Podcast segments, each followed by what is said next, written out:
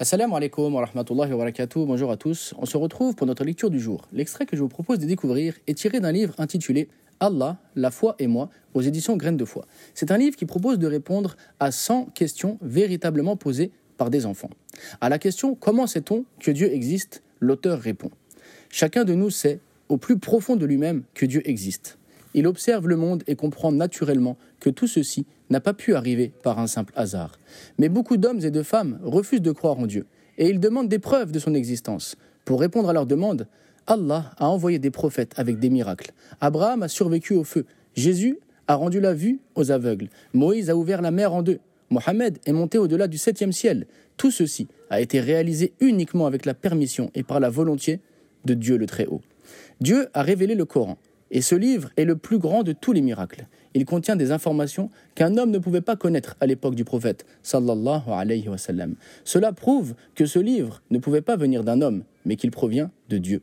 Comment sait-on que Dieu existe? En observant le monde qui nous entoure, en apprenant ce que Dieu nous dit dans le Coran et en y découvrant les miracles qu'il y contient, plus on apprend sur le monde, sur la science, sur nous-mêmes, plus on comprend que Dieu existe. Car toutes les choses de ce monde ne peuvent être le fruit du hasard ou de la nature, mais sont l'œuvre d'un Dieu unique, d'un Dieu créateur, d'un Dieu tout-puissant, Allah.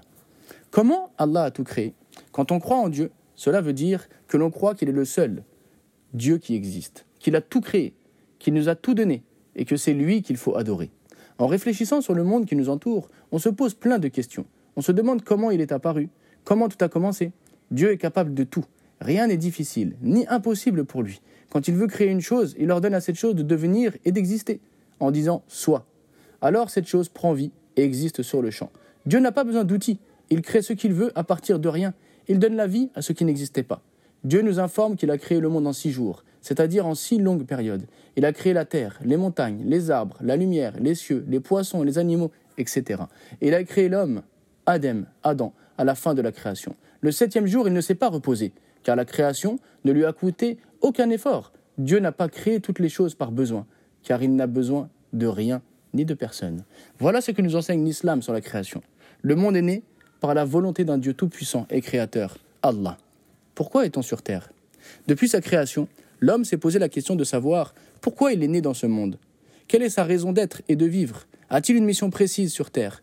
Le but de notre vie est-il uniquement de profiter et de faire ce qu'on veut? Ou bien y a-t-il une raison particulière, un but précis? On appelle tout cela des questions existentielles. Cela veut dire qu'elles concernent les raisons de notre existence sur Terre. Elles sont très importantes, car les réponses que l'on va apporter à ces questions vont orienter notre vie et déterminer toutes nos actions. Dans le Saint-Coran, Dieu nous apprend que les hommes n'ont pas été créés en vain, sans but.